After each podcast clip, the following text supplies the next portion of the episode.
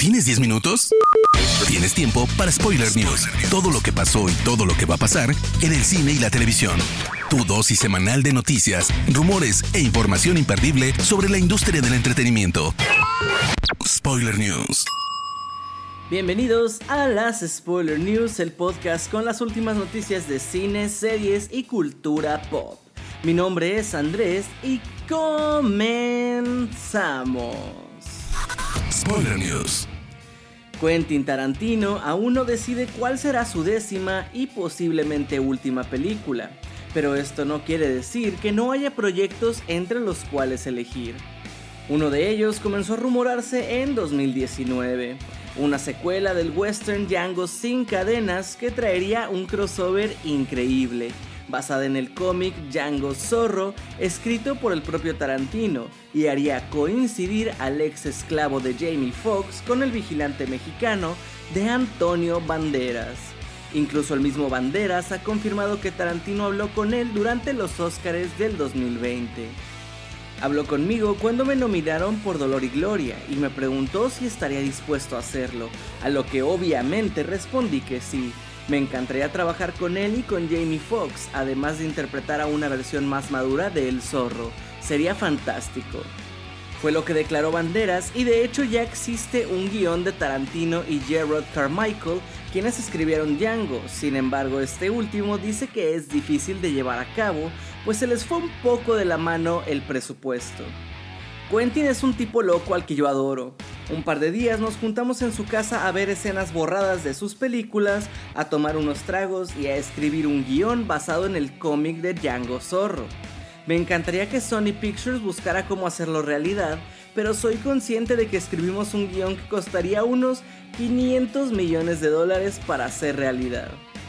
Fue lo que confesó Carmichael. El Batman de Christian Bale marcó a toda una generación y a pesar de que su trilogía tiene 10 años que terminó, siempre hemos tenido la espinita de saber si Bale volvería a ponerse el traje del murciélago. Ahora el actor galés nos deja saber lo que necesita para volver a ser Batman, aunque se ve bastante difícil. Tengo un pacto con Christopher Nolan. Quisimos hacer tres películas y luego terminar para no exprimir al personaje a un punto que dejara de ser interesante. Solo lo haría si Nolan alguna vez piensa que tiene otra buena historia de Batman que contar. En ese caso, claro que volvería a ser Batman. Sin embargo, es difícil que esta situación se dé después de que el director tuviera una tensa batalla con Warner, dueños de los derechos de Batman, tras no estar de acuerdo con su plan de estrenos durante la pandemia. Brad Pitt es uno de los actores más reconocidos del mundo, además de haber ganado un Oscar, un BAFTA y un Globo de Oro por su interpretación en Once Upon a Time in Hollywood de Quentin Tarantino, y tener innumerables papeles icónicos en otras cintas. Sin embargo, en una reciente entrevista con GQ, el actor comentó que está consciente de que se encuentra en su último semestre o trimestre de su carrera y que ya está pensando en cuáles serán los siguientes pasos que tomará en el futuro. El actor tiene en puerta los estrenos de Bullet Train y Babylon, y si bien no habla directamente de retirarse, habrá que seguir de cerca al actor para saber más de su futuro. El teléfono negro se basa en el cuento de Joe Hill, hijo de Stephen King, que nos cuenta sobre un sádico asesino de niños apodado El Raptor, interpretado por Ethan Hawke en Denver durante 1978. La cinta ha sido bien recibida tanto por el público como por la crítica, y los creadores ya consideran una secuela. El director Scott Derrickson habló con Comic Book y mencionó lo siguiente.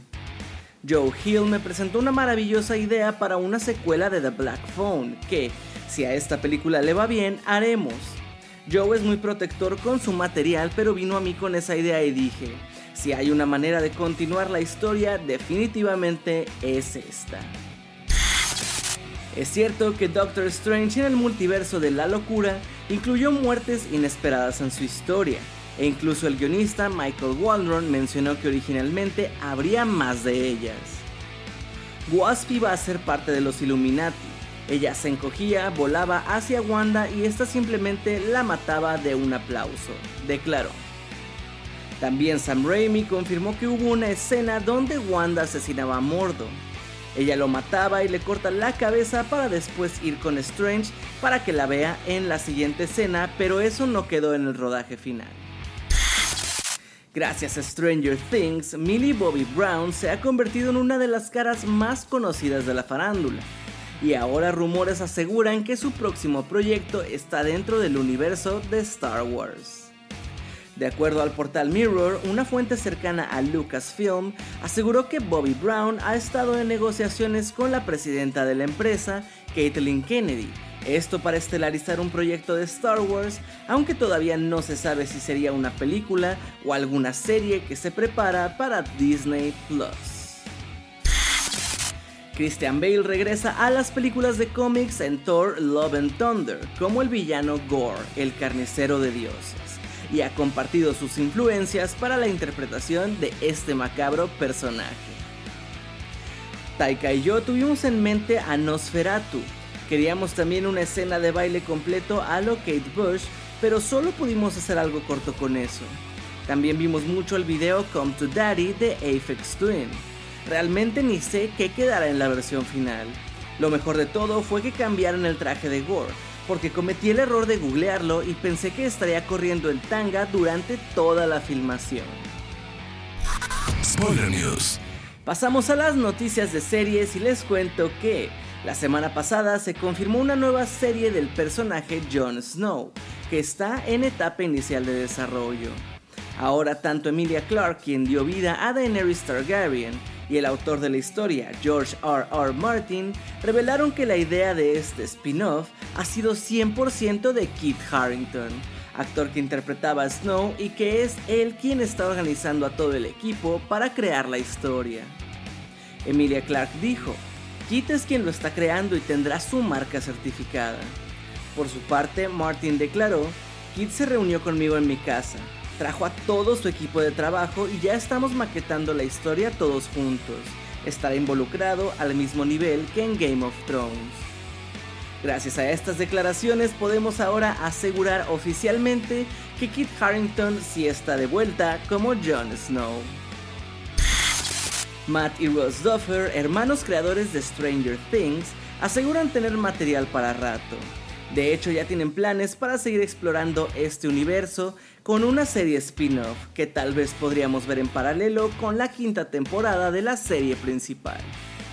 Todavía no hay una confirmación oficial, pero los Duffer dicen que se basa en una idea de Finn Wolfhard, quien interpreta a Mike en la serie, quien un día fue a hablar con ellos sobre esta idea que debió de haber sido bastante buena si ya la están desarrollando. Por ahora no han revelado de qué trataría este nuevo spin-off. Spoiler News.